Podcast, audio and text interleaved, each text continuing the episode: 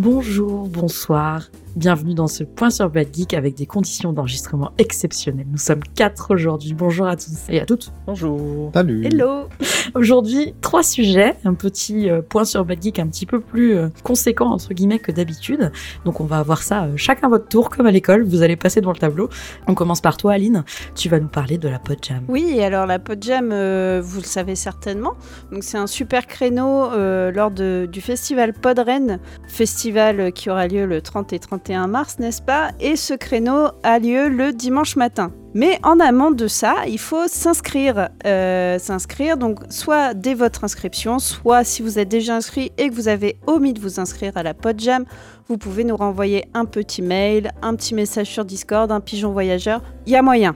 Voilà, ne vous inquiétez pas. Mais euh, la Podjam, c'est quoi? C'est un peu un bœuf entre podcasteurs qui se connaissent pas forcément et qui vont euh, venir, euh, pas improviser, mais qui vont venir produire un euh, podcast sur scène. Et pour cela, on a besoin de former des équipes. Donc vous avez jusqu'au 1er mars pour vous signaler euh, si vous voulez faire partie de ce créneau. Et après euh, le 1er mars, donc on fera un tirage au sort qui permettra de définir les équipes et d'attribuer et on vous proposera les sujets que vous pourrez traiter lors de cette podjam. Merci Aline, parfait. Je n'ai même pas de questions à te poser. Tu as tout déroulé impeccablement. Euh, on va pouvoir passer au prochain élève qui va passer devant le tableau, Azertov. Bonjour. Tu vas nous parler d'une grande nouveauté de cette année puisqu'on a développé un mini-site. Ouais, un, mini-site plutôt euh, axé euh, mobile, donc sur les, téléphones ou les tablettes, qu'on a appelé euh, Mon et qui est disponible sur badgeek.fr slash monpodren, tout attaché, où on ressent justement le, programme de, Podren et pouvoir visualiser les photos ou assister au direct. Et si on se connecte avec un, compte spécifique, on a la possibilité d'envoyer euh, nos photos euh, de l'événement, euh, qui seront bien sûr euh, filtrées et gérées, hein, pour éviter des, petits canailloux.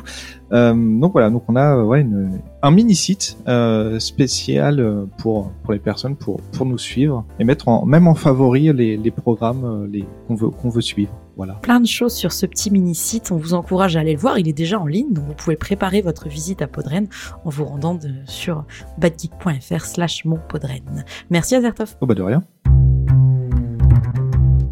On va pouvoir passer au dernier sujet, qui est un peu euh, une surprise, on va dire quelque chose, en tout cas qui euh, qui peut-être on, on s'attendait pas de la part de cet acteur majeur du monde du podcast. Tu vas nous parler, David, des transcriptions et d'Apple Podcast. C'est ça, c'est une grosse surprise. C'est Apple Podcast qui déjà a annoncé une retranscription automatique des podcasts sur leur application.